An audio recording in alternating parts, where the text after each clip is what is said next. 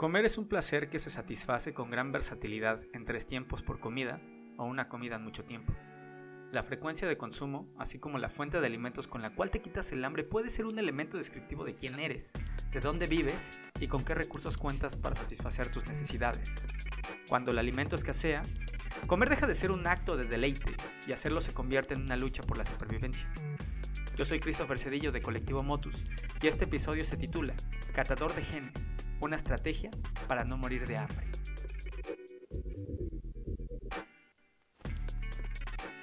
En la batalla entre comer y ser comido, algunos seres vivos pueden correr y tratar de ponerse a salvo de sus depredadores. Pero ¿qué pasa si no tienes posibilidad de moverte? Si en tu existencia hay una forma de cadenas que te mantiene con limitaciones. Pues así viven las plantas, con limitaciones para desplazarse del lugar donde fueron sembradas. Pero la vida es versátil como las formas de quitarse el hambre. Así que ellas, las plantas, tienen otro tipo de mecanismos de protección contra depredadores, formas acaso más sutiles, pero también más exquisitas, y que no se muestran de una manera tan evidente o agresiva.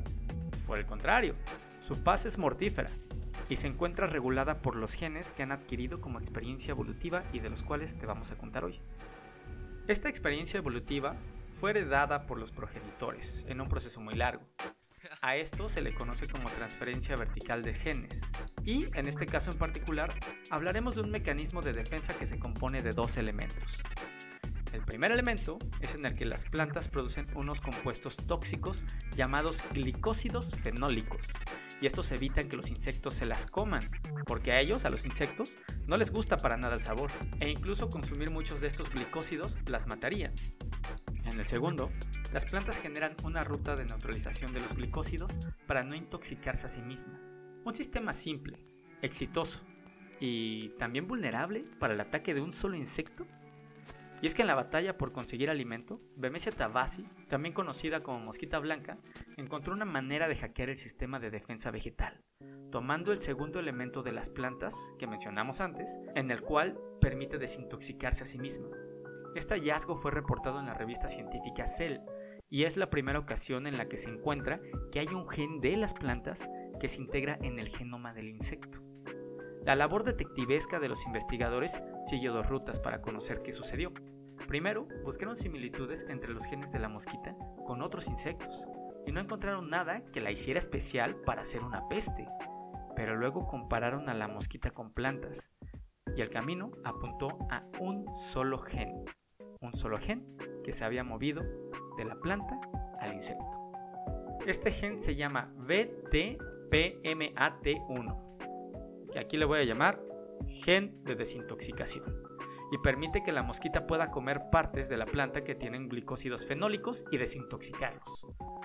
Una vez que ésta los ingiere, el gen robado entra en acción y transforma el veneno en una sustancia que simplemente no le hace daño al insecto. La mosquita blanca es una peste que causa pérdidas agrícolas en todo el mundo, pues es una especie propagadora de infecciones de virus, por lo que propaga enfermedades rápidamente entre poblaciones de planta. Además, está presente en todos los continentes menos en la Antártida. Posiblemente su omnipresencia se deba a que el gen que, de acuerdo con los autores, Bemesia tabasi habría robado del reino vegetal desde hace 35 millones de años. No es nada nuevo. Sería inevitable no preguntarse cómo fue que Bemesia se robó el gen clave para comer sin miedo. Aún no lo sabemos, pero se apunta a que una mosquita comió de una planta que sufría en ese momento una infección por virus. Entonces, este virus habría servido como vehículo y como condimento para mover el gen de resistencia a intoxicación de la planta al insecto, provocando que el insecto adquiriera una nueva forma de desintoxicarse a sí mismo cuando come de la planta con glicósidos fenólicos.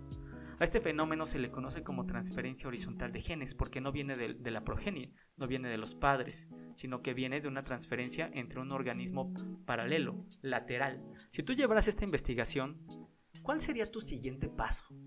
Es interesante conocer la intención con la que se orienta una investigación, así como pensar el posible destino que el conocimiento científico tiene.